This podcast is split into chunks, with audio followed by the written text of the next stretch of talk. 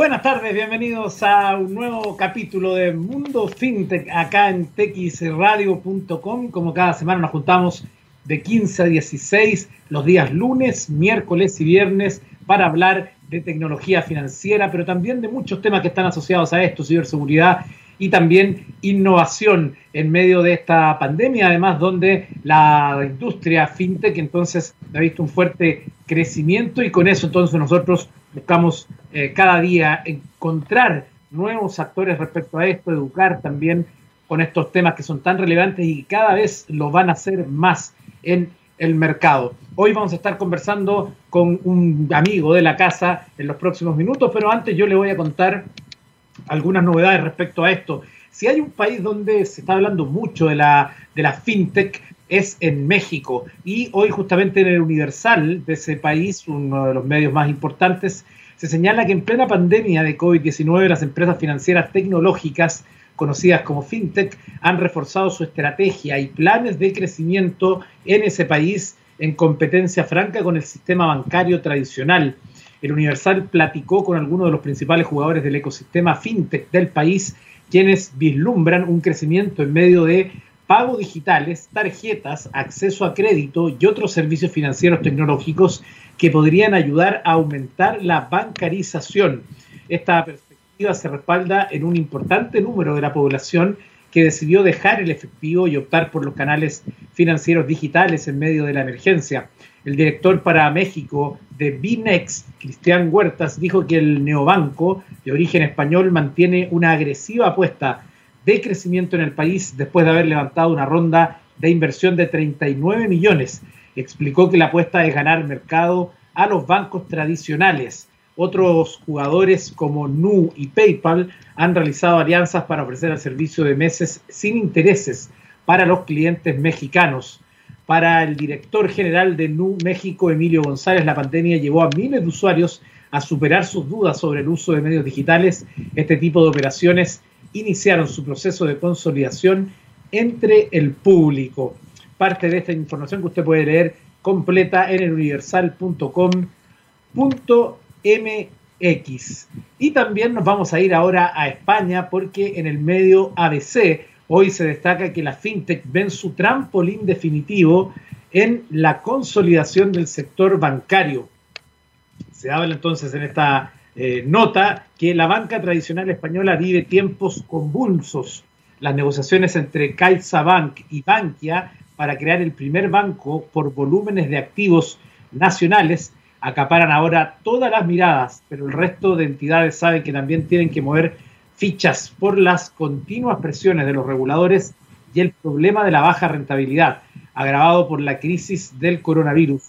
La tercera gran oleada de fusiones se cierne sobre el sector y con ello se abre una ventana de oportunidad para las denominadas fintech, empresas tecnológicas que ofrecen productos y servicios financieros para operar 100% en el mundo online. Estas compañías ya vienen creciendo con fuerza en ese país. En apenas cuatro años han quintuplicado desde las 78 de 2015 a 385 que se contabilizaron en 2019. Las hay de todas las tipologías, préstamos, medios de pago, inversiones, finanzas personales, neobancos, pero lejos de haber tocado techo, los expertos consultados creen que todavía les aguarda un futuro prometedor y que el contexto actual, marcado por el COVID-19 y los procesos de consolidación bancaria, juegan a su favor, comillas, tras la crisis de 2008, la banca americana reaccionó con grandes reformas, mientras que en Europa respondimos con apoyo estatal y con regulación, lo que dificulta la innovación.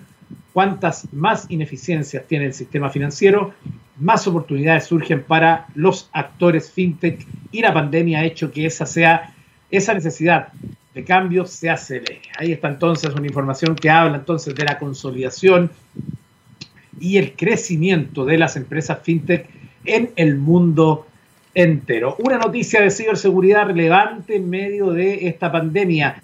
Los ataques de DOS aumentan los primeros seis meses del año en un 350% en el ámbito educativo. Esta información que trae hoy eh, Gembeta eh, es bastante preocupante y eh, señala además que el 2020 no está siendo un año fácil, principalmente por la pandemia de coronavirus.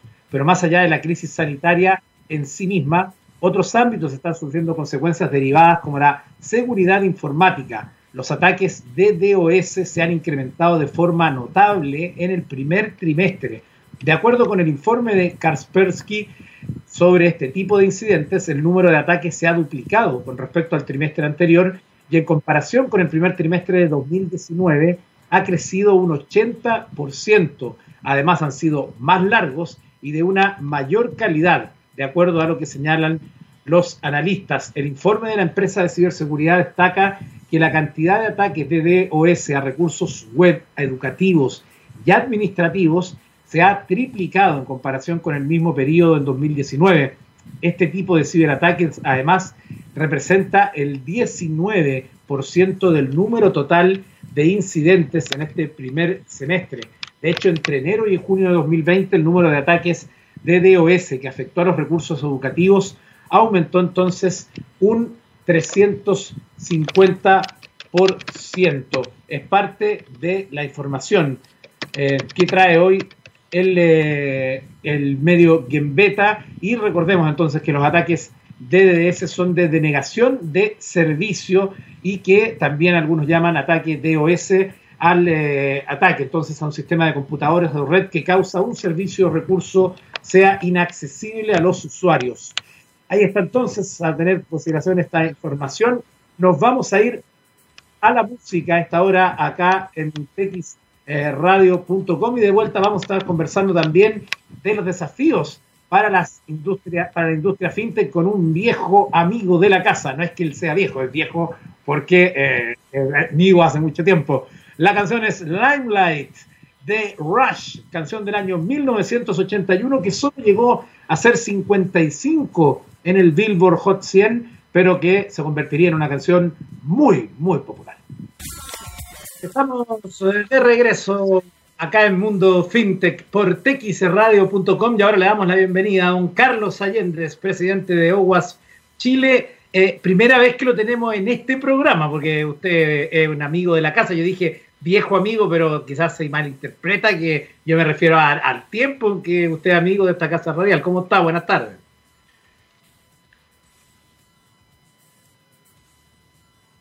Ah, no tenemos audio, pasa que tenemos un problema técnico. Vamos a ver si lo solucionamos. Mientras, yo le voy a contar eh, una noticia que es eh, interesante. Eh, mientras ahí Gabriel nos está ayudando para retomar el contacto. Usted sabe que esto de distancia hace. ¿Tenemos ya, Carlos? ¿O no? Hola, hola. Ahí sí. No, Carlos, ¿cómo está? Yo, no sé si escuchó mi presentación que le hice. Sí, bueno, te, trataba de, confirmar que yo prefiero autopresentarme como el joven de más edad dentro del grupo. Ah, perfecto, ya, ahí está muy bien. ¿Cómo ha estado, Carlos? Bien, bien, haciendo un poco de, cosas distintas con esto de la pandemia. Hay que, hay que motivarse. Yo, la última vez que nos vimos, yo estaba en el patio de mi casa, ¿te acuerdas? Sí, claro. Una naranja y todo. Una lluvia sorpresiva. Exactamente, y nos arrancamos en ese minuto. Hoy día ya no hay lluvia, de hecho estoy cosechando las naranjas, así que estoy todo un agricultor. Ah, mire, muy bien, pues los felicito. Oiga, y, bueno. Y, con las pasiones que nos, que, nos, que nos motivan, que es el mundo de la tecnología, por supuesto. Claro que sí. Bueno, usted sabe que nosotros estamos con esta nueva apuesta que es Mundo FinTech, que engloba igualmente el tema de la ciberseguridad, pero que además tiene otros matices, ¿no? Y eh, viendo, y nos, hacemos cargo de este tema en Radio, porque evidentemente estamos viendo cómo crece la fintech en el mundo, también en Chile, eh, también ayudados mucho por eh, lo que ha ocurrido con la pandemia, que, ha, que ha, apurado muchos procesos. Y por eso te queríamos invitar para que nos ayudes a entender los desafíos de seguridad que tienen justamente los actores del mundo fintech, que quizás no tienen la espalda ni los recursos ni dinero de las grandes corporaciones, porque la mayoría de ellas son startups y por lo tanto es distinto el punto de arranque. Sí, bueno, eh, asumiendo lo que tú dices y pensando que también para hacer fintech hay una inversión, o sea, no parten con menos de un millón de dólares para, aunque sean pequeñas, hay, otras que pueden ser, digamos, una variedad mucho más, más especial, en que son más, pero yo, he visto en general, te lo digo desde mi experiencia como, como pyme, yo he tratado de buscar, por ejemplo, socios de negocio para hacer el factoring, para hacer cambiar mi cuenta de banco. Y efectivamente lo que yo he visto, por lo menos a nivel nacional, eh, se requiere una pequeña inversión que se mide en, en millones de dólares. ¿ya? Lo que sí tenemos que hacernos cargo de contra qué están eh, compitiendo contra la banca tradicional que mueve miles de millones de dólares. Eh, y, el poder que significa eso. Exactamente. Y te, cito, por ejemplo, un, caso, una, experiencia mía de hace dos semanas, una, semana, no me acuerdo, el día que salió publicado esto de, la, de, que te puedes transferir de banco, puedes hacer una portabilidad bancaria vamos a ver de qué se trata. Y me fui a ver las los, distintas alternativas y mira, banca tradicional me ofrecían hacer el trámite en cinco pantallas y me pedían 20 datos. una de cinco, aquí te pedimos todos estos datos, después dos de cinco. Me fui a una fintech, una pantalla, siete datos. Mira. O sea, es, ahí donde... Pasa el dato, pues. Eh, bueno, en, este caso, eh, no me acuerdo bien el nombre porque hice las pruebas, el banco donde me fue tan, tan, tan mal es eh, el banco donde estoy hace mucho tiempo, tiene, no, voy a decir el nombre, porque voy a decir algo, algo adicional. ¿Por qué me quiero cambiar? Hace un mes, hace seis semanas, me robaron un millón cien mil pesos con tarjeta de, de, Red Bank que se usó para comprar cosas que yo no estaba comprando lo bueno es que hoy día por ley te devuelven el dinero inmediatamente. Desde el 29 de mayo hay una ley que dice que el banco te tiene que restituir el dinero y que después se, analiza. Bueno, me restituyeron el dinero y hicieron el análisis, pero hasta la fecha, después de seis semanas, no tengo idea qué pasó. Si yo no me doy cuenta, nadie me avisa y la plata hubiera quedado en el limbo. Pero cuando yo aviso, me la restituyen, pero nadie me dice qué pasó para que yo lo evite o para que yo me dé cuenta de situaciones futuras.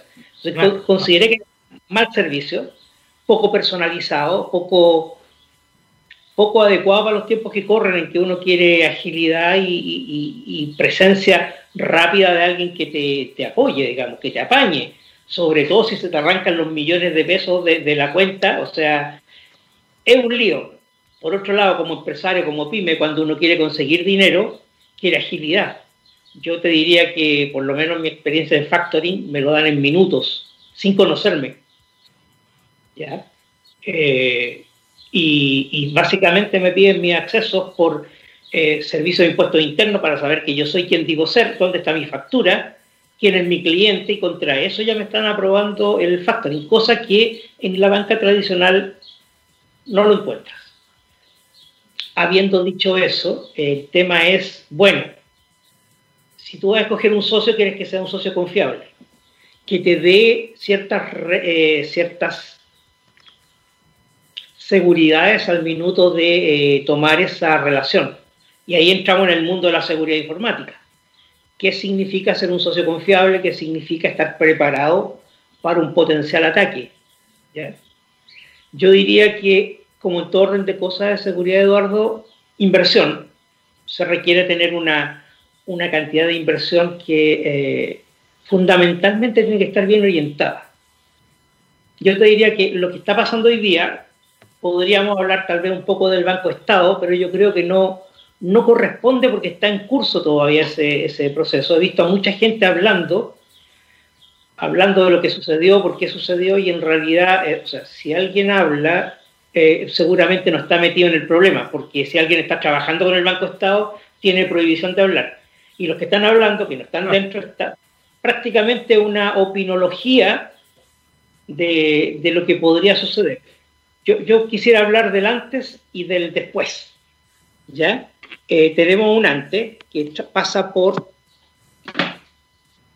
Ahora, eh, disculpa, ahí sí. Sí, sí conecté mi celular a, la toma eléctrica. Mira, tenemos un antes, eh, agosto 2016. agosto de 2016, Shadow Broker se robó un montón de herramientas de la NSA y las trató de vender en el mercado. Como nadie les compraba, en mayo del 2017 tiraron WannaCry que afectó a 150 países. Claro, lo recuerdo. Bien, eso fue mayo del 2017. Nosotros, yo particularmente en abril, un mes antes, había hecho una charla que se titulaba Hacker o Empresario, en donde hablábamos en esa época en OWASP de que los hackers estaban vendiendo los servicios, ya no solamente estaban haciendo ataques, sino que los vendían para que otros atacaran. Y el llamado que hacíamos era a tener cuidado porque ellos tenían todo un, esquema de venta, una cadena de valor, digamos. Tenía gente que te lo vendía, gente que después de que tú lo habías comprado te ayudaban a hacer tus ataques, te daban soporte. Era una verdadera empresa de software eh, que te vendía herramientas de ataque y de hacking. Bueno, de ahí para adelante hemos tenido varios episodios. Eh, el año pasado tuvimos eh, lo de Banco de Chile, perdón, lo tuvimos en 2018 y fue crónica de un ataque anunciado. O sea, esto se veía venir. Si gente que tiene algún pequeño acceso a la información se entera de, lo que viene, de lo que se está hablando en el mercado, sabe que eh, desde el 2016-2017 con WannaCry eso era terreno de todo el mundo, a todo el mundo le podía tocar.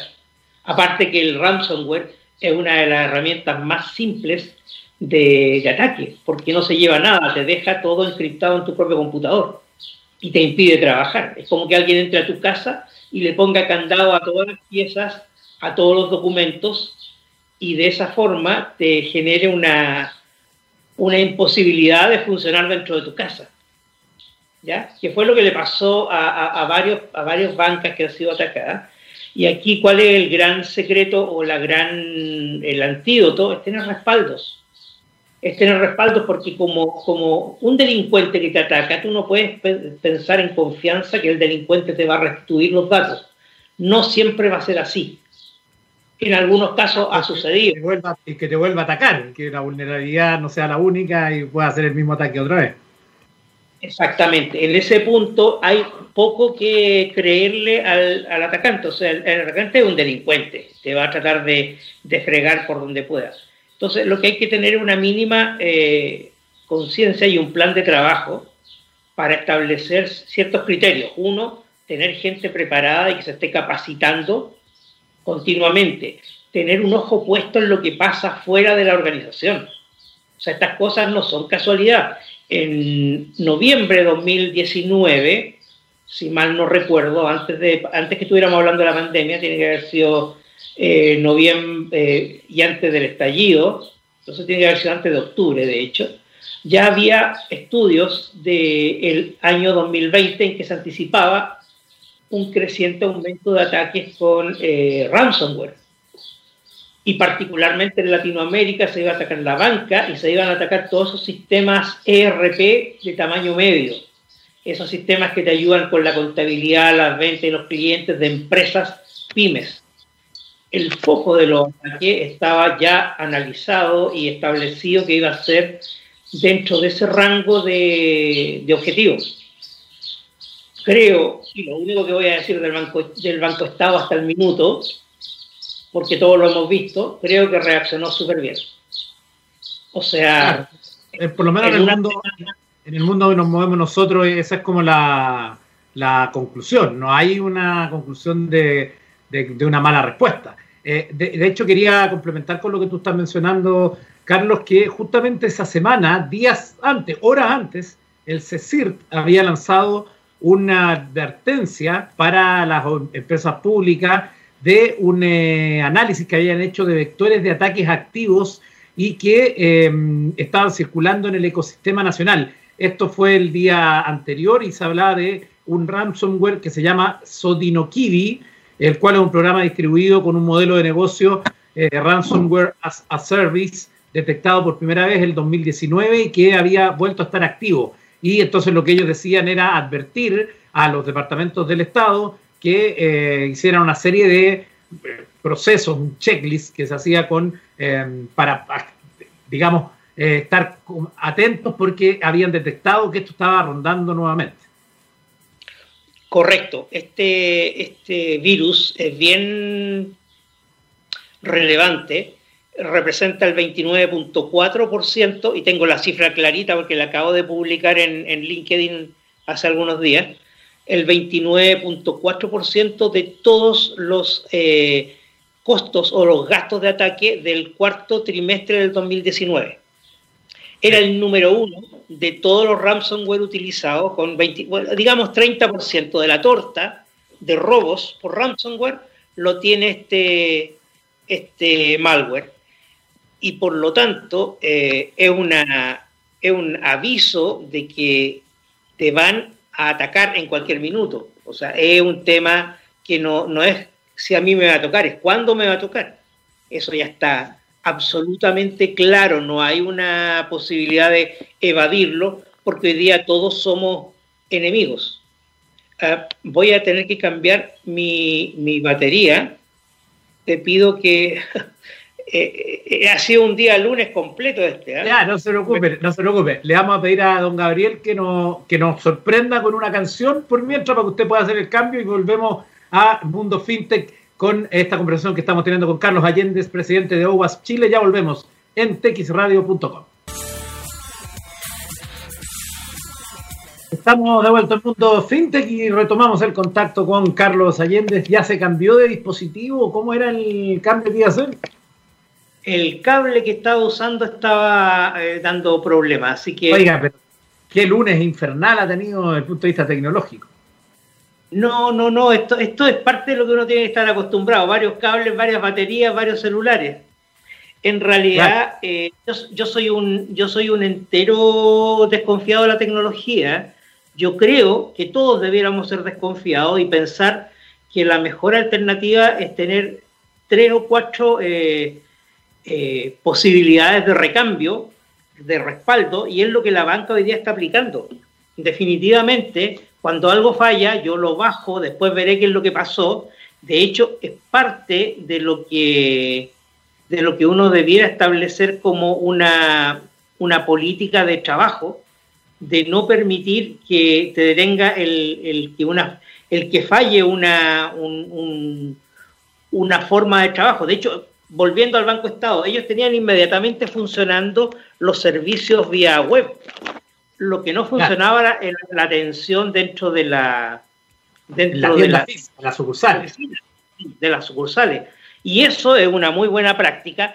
El que se hayan demorado de un día sábado a un día lunes en tener, aunque fueran 30 eh, servicios habilitados, o sea, yo me demoro eso en recuperar un notebook en mi casa que el banco haya tenido esa capacidad y estar eh, totalmente volviendo a sus temas en, una semana, se considera algo bastante bueno desde el punto de vista de la reacción a un problema que si bien debe ser esperable, a todo el mundo le ocasiona eh, la tragedia que significa me tocó a mí y tengo que correr. ¿Ya? Eso le pasa a la banca grande y al fintech le va a pasar igual. De hecho, lo que está dicho y se está pensando es que los ataques van a venir hacia los ERP, como dije hace un rato, de tamaño medio y pequeño que atienden a pymes. Las fintech dentro de esto también son pymes que atienden a pymes. Por lo tanto, eh, están dentro del rango de lo que está presupuestado desde hace meses, que es el nuevo objetivo de estas bandas internacionales, porque recordemos que no es una persona ni alguien que está enojado con, el banco, sino que son bandas que quieren lucrar y que están buscando beneficios económicos. ¿Y qué ataques tú puedes adelantar que van a ser? ¿De qué tipo? Porque cuando hablamos van a aumentar los ataques a las de mediano o pequeño tamaño. ¿Qué ataques esperamos? ¿Los mismos que sufren las grandes compañías o, distintos? No, yo diría que son los mismos porque son baratos de hacer y son muy lucrativos. O sea, en todo este orden de cosas hay que ver cuánto me cuesta generar el ataque y cuál es el, potencial beneficio que tengo como atacante, como, como ciberdelincuente. Y en este caso, eh, ransomware tiene las características de ser una de las formas más dinámicas, eh, livianas y económicas de atacar, porque no me llevo nada. Te dejo todo, pero lo dejo todo bajo llave de modo que yo entro y salgo rápidamente, pongo llave a todo y después te cobro por entregarte la llave. Es por eso que tiene esta, este crecimiento tan exponencial el uso del WannaCry. Por ejemplo, tú mencionabas al, comienzo de, esta sesión del DOS, la denegación de servicio. Es un ataque también muy barato de hacer, que tiene muchos adeptos, pero ¿cuál es el beneficio económico para el que ataca? Ninguno.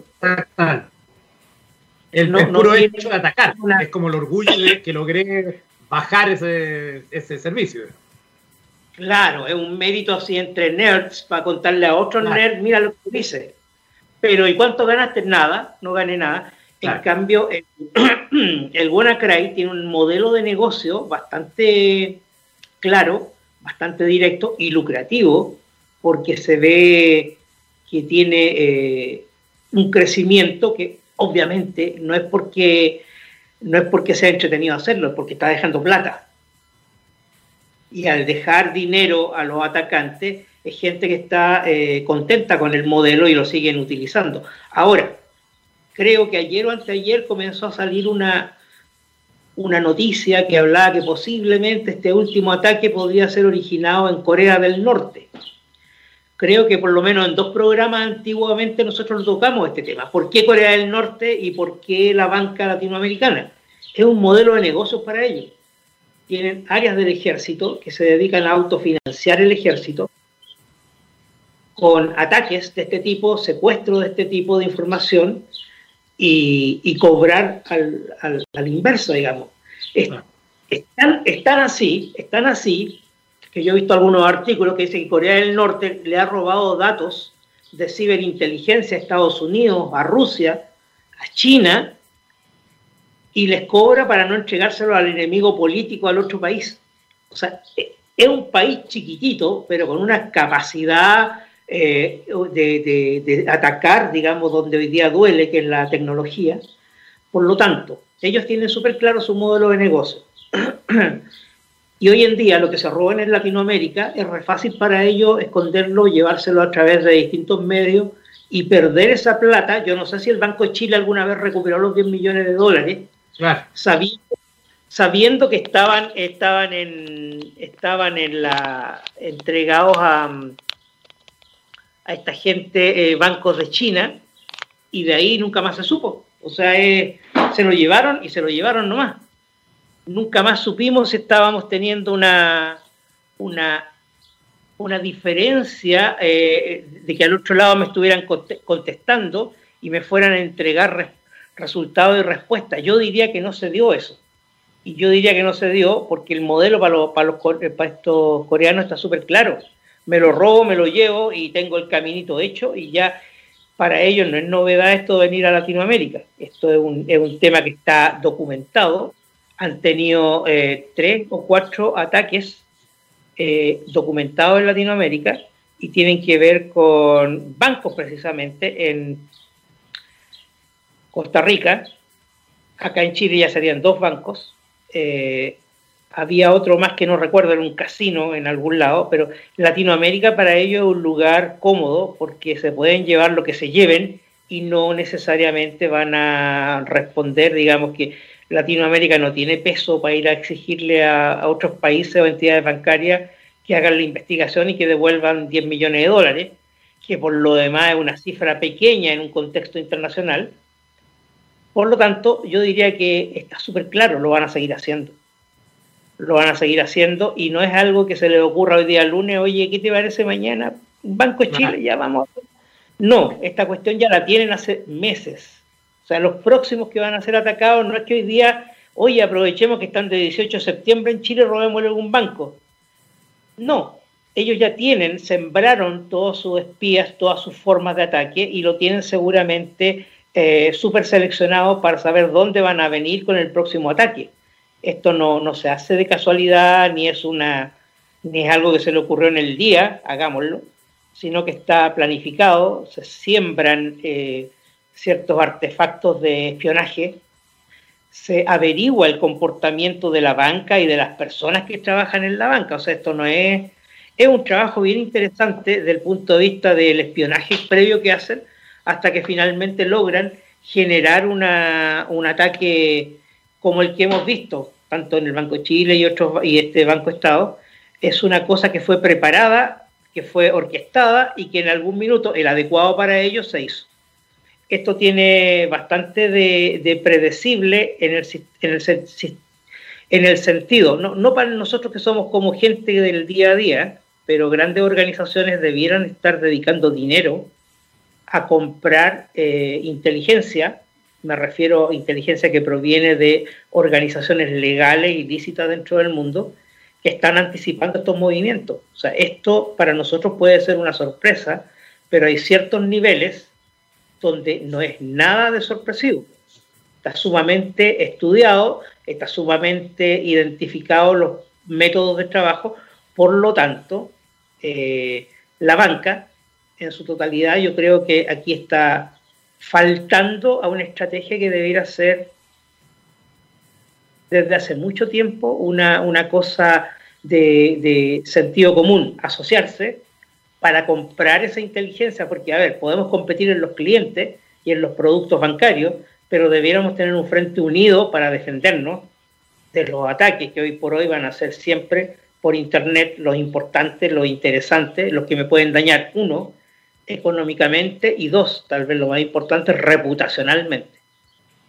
Perfecto. Carlos, te queremos agradecer eh, el contacto con TX Radio como siempre. Lo dejamos para que siga cosechando sus naranjitas y nos vamos a volver a conectar más adelante porque se nos acabó el tiempo. Gracias, Carlos. Te mandamos un abrazo. Que estén muy bien. Gracias, Eduardo. Hasta luego. Gracias por la invitación a conversar. Que estén bien. Chao, que estén muy bien. Bueno, hasta así llegamos al final de Mundo FinTech acá en TX Radio, como usted lo sabe, lunes, miércoles y viernes de 15 a 16 horas. Muchas gracias por la sintonía y nos vamos a despedir con una canción de un tremendo artista como es Eric Clapton, Laila, y nos vemos el miércoles. Que esté bien.